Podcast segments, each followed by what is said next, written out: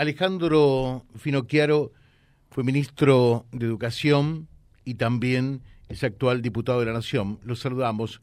Finocchiaro, ¿cómo le va a usted? Gracias por atenderlo. Buenos días. Hola, muy buenos días. ¿Cómo andan ustedes? ¿Cómo andamos? ¿Bien? Muy bien, muy bien. Bueno, eh, en una realidad y en un país que realmente se sabe no anda muy bien, ¿no? Eh, es más, a los tumbos. Eh, pero, pero vemos alguna luz, alguna solución allá a la salida del túnel. ¿Se vislumbra algo distinto con estos últimos cambios en el gobierno, más allá de usted que está en la oposición o no? Sí, bueno, yo no, no lo, o sea, nunca, trato de no verlo de esa manera, ¿no? Es decir, cuando se trata de, sacar el país adelante, eh, uno eh, siempre desea que aquel que gobierna le vaya bien, sí. Porque es una mirada muy mezquina pensar, bueno, si le va mal al gobierno me va a ir bien a mí porque voy a ganar elecciones. Eso, eso es una mirada chiquita, mezquina. Bueno, perdón, perdón, eh, perdón, pero también se sabe de, de ambos lados, ¿eh? eh, eh por allí, de la grieta que se dice, cuando peor, mejor, ¿no? Eso existe. No, pero no, sí, pero no es el caso, la verdad que no es el caso nuestro. Yo, yo, realmente le, les deseo que le vaya muy bien. Lo que pasa es que como oposición también tengo que decir claramente lo que pienso, ¿no? Claro. Este, y, y lo que pienso es que el nuevo ministro asumió hace dos semanas, pero no tiene un plan. Acá el tema, la cuestión, es tener un plan. que es un plan? Un plan es una serie de actos sistemáticos ¿sí? que se supone que llevan a un fin. Y acá no lo hemos visto. De hecho, a dos semanas vista no ha podido completar su equipo de gobierno, que no es menor porque el ministro no sabe de economía, es un abogado, entonces eh, necesita a alguien que sí sepa. Fíjese usted, eh, no hay una sola medida en dos semanas cuando el tiempo acucia, porque el, ministro más asume, este, digamos, a 10 metros del témpano, ¿no? No es que hay mucho tiempo. Mm. Estamos 800 o 1000 millones de dólares de que el Estado quiebre definitivamente. Y siguen acomodando las sillas en la cubierta del Titanic. Entonces, eh, eh, lo que tenemos que hacer, es, en primer lugar, que el gobierno entienda, uno, que está en una posición de debilidad política y lo acepte. Dos, que tiene que tener un plan.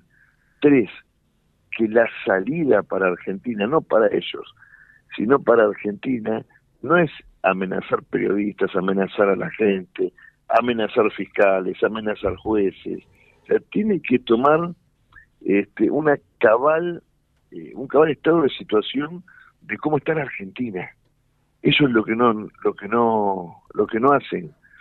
Digamos, fíjense ustedes que, que, que se ejercitan el periodismo, que son periodistas, que el presidente ha sido corrido, ha sido sustituido en la escena política. ¿Cuánto hace que ustedes como periodistas no hablan del presidente, salvo para referirse a lo que los chicos llaman alguna meme? ¿Sí? Porque lo agarraron dormido en un acto, porque dice alguna este, eh, cosa sin sentido. Pero ¿cuánto hace que no hablan del presidente? ¿Cuánto hace que los periodistas en general no eh, ven la agenda, por ejemplo, diaria del presidente? No lo hacen, porque mm. no es noticia. Eh, eso es grave eh, en un régimen presidencialista como la Argentina, ¿no? Eh, porque por allí charlando con, con amigos, en este mismo micrófono, uno puede decir, Caballo pudo llevar a cabo todas las reformas y medidas económicas que implementó en la década del 90 porque tenía la apoyatura política de un presidente con una eh, eh, eh, con una espada y una espalda formidable como fue Carlos Menem. Cuando quiso repetir la historia con De la Rúa se tuvieron que ir los dos juntos, ¿no? o sea, un presidente endeble, un, un poder político claramente en declinación, hace que eso también repercuta inexorablemente en la economía, entiendo, ¿no? Bueno, la verdad que mejor ejemplo que usted puso yo no voy a encontrar, ¿no? Eh, tómelo, tómelo y póngalo en la agenda de paso. ¿eh? No, no, pero es que es así.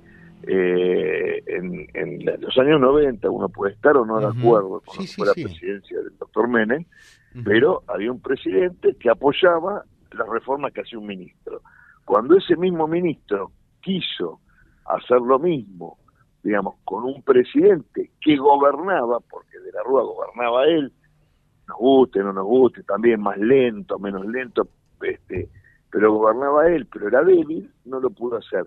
Imagínense acá, en un, en un esquema, como usted dice, dentro de una constitución que establece el presidencialismo, cuando el presidente de la República ha sido sustituido de facto. Y hoy la, el centro de la escena lo ocupa una vicepresidente que está siendo juzgada por causas gravísimas, ¿sí? Y un ministro que en definitiva un ministro siempre es un empleado del Poder Ejecutivo, ¿no? O sea, no, no es más que eso. Entonces, este, es realmente grave, digo, la falta de conducción política del Estado. Entonces, cuando un ministro va a hablar, por ejemplo, con determinados sectores económicos, va a hablar con organismos de crédito este, multilateral en el exterior, lo primero que le preguntan es si tiene apoyo del gobierno. ¿Y quién es el gobierno acá? Fíjese que hace un mes fue la entonces ministra Batakis y dijo, aseguró, eh, tengo el apoyo del gobierno. Creo que fue al baño y en el baño se enteró que la habían sustituido. Entonces, todo ese tipo de cosas eh, influyen en el ánimo. No ha entrado un dólar, se han ido los dólares. O sea, eh, hace dos martes parecía que al otro día y empezaban a entrar los dólares a, raudales. No ha entrado uno. Por el contrario, se han ido casi 1.500. ¿No? Y eso realmente es, grave. Eh, se sigue, sigue habiendo digamos, el prejuicio de considerar a los productores agropecuarios como el enemigo del país, cuando en realidad son una gran parte de los que generan trabajo y producen riqueza, ¿no? Eh, se considera a las pymes enemigos. Cuando a las pymes lo que hay que hacer es bajar el impuesto para que puedan producir. Fíjense ustedes lo que ha pasado este, con esta empresa lechera Vidal, ¿no? con un gremio llamado Atilra que reproduce las peores prácticas de Hugo Moyano. Las peores prácticas. Una empresa que puede producir 580 mil litros de leche por mes tiene los hilos vacíos, porque está prácticamente este, cercada.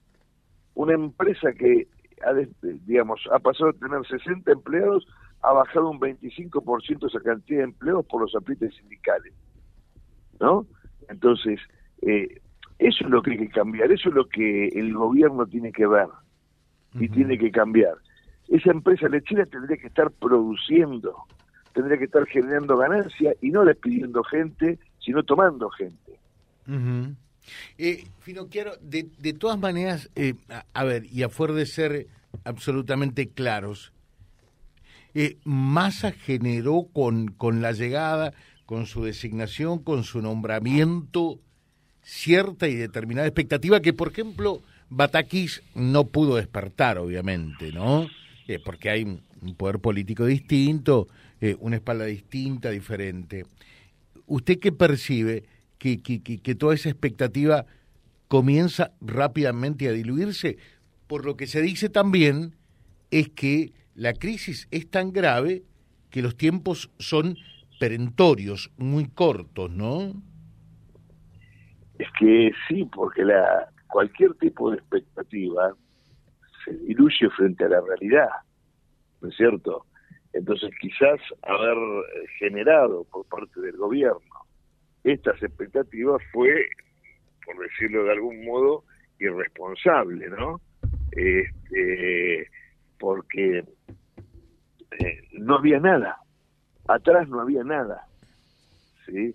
Entonces, bueno, eh, yo lo, es lo que pasa cuando usted espera algo con muchas ansias y no llega. Eh, realmente, a ver, eh, para los que recorremos eh, el urbano bonaerense, que básicamente es, por decirlo de alguna manera, es una muestra muy cabal de, de, lo que le sucede a la Argentina toda, ¿no? Este, las cosas están mal. Las cosas están mal, la gente se saltea comidas, ¿sí?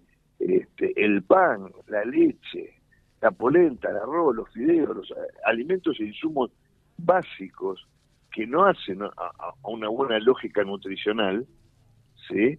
hoy están por las nubes. Ni hablar, por ejemplo, de las verduras, verduras frescas, que son incomprables, o de un marple de huevos, o de, o de la carne. Eso es inalcanzable. Entonces, digo, y mientras tanto, el gobierno compra 225 televisores para que los presos vean el mundial en las cárceles. Usted me dirá, bueno, pero lo de los 225 televisores este, es poca plata. No, no se trata de plata. Se trata de gestos y prioridades. ¿No? y, de, signos políticos también, ¿no? De señales políticas, ¿no? Exactamente, de eso hablo. Exactamente de eso hablo. ¿No? Entonces, eh, eso es lo que se tiene que fijar quien gobierna. No se puede ser tan insensible. Claro. Pero quiero, y le, le pregunto, ¿y en educación, eh, que, que, fue eh, y es naturalmente su especialidad, cómo andamos? ¿Un poquitito mejor que en economía o están a los tumbos allí? Mire, yo le voy a decir una cosa. Yo creo que estamos mucho peor. Oh. Porque Argentina es un país potentísimo económicamente, que sufre la frustración de, como dice el tango, este, de haber sido y ya no ser, ¿no es cierto? Eh, es muy difícil explicar a alguien que venga a la República Argentina este, nuestro fracaso en la abundancia. Usted no cualquier provincia argentina y se va a dar cuenta que tiene potencial enorme hasta la que pareciese más áridas o con menos recursos. Tienen potenciales enormes nuestras provincias, ¿no es cierto? Este, ahora, el abandono de la educación y el seterismo educativo, es decir, este, esa tercerización que ha hecho el kirchnerismo en los últimos 20 años sobre el sistema educativo por parte de un gremio llamado CETERA, no solo ha hecho que no avanzáramos, hemos retrocedido tenemos peores indicadores que hace 30, 40 o 50 años en educación. Porque no les importa y porque además hemos tenido el triste récord junto a Uganda, un país africano, de haber cerrado el sistema educativo durante dos años. Y hay algunas provincias, como por ejemplo la provincia de Buenos Aires, que, como ustedes saben, nuclea más o menos el 40% de la matrícula nacional, donde todavía no ha habido una vuelta a clases. todavía quedan muchísimas horas, por ejemplo, sin ser tomadas. O sea, chicos que no tienen clases en esas horas, a eso me refiero. Chicos de secundario que tienen dos horas por día, ¿no? Este, porque no se han arbitrado los mecanismos, porque no ha habido de parte del gobierno una estrategia de recepción de chicos que hacía dos años que no pisaban la escuela y no ha habido una estrategia de ir a buscar a los chicos. Y en el medio de todo ese berenjenal, ¿sí? Varadel, el dueño de Cetera, no se le ocurrió nada mejor la semana pasada que hacer un paro nacional, privar a nuestros chicos de las clases, porque un sindicalista de su gremio fue condenado por un delito común. O sea, los chicos perdieron un día de clase porque el gremio que nuclea una parte, una parte, una parte de los docentes defiende a un delincuente. ¿Se da cuenta de lo que le estoy diciendo? Sí. Eh, le dejo eh, le dejo un saludo fino, quiero muy atento, muchas gracias. ¿eh? No, muchas gracias a usted. Hasta luego. Hasta luego. Fue ministro de Educación de la Nación es actual diputado nacional, eh, Alejandro Finocchiaro, charlando con ustedes a través de Vía Libre Radio y después en el transcurso de la jornada también estará en libre.ar nuestro diario digital. www.vialibre.ar, nuestra página en la web, en Face, Instagram y YouTube. Vía Libre Reconquista. Vía Libre. Más y mejor comunicados.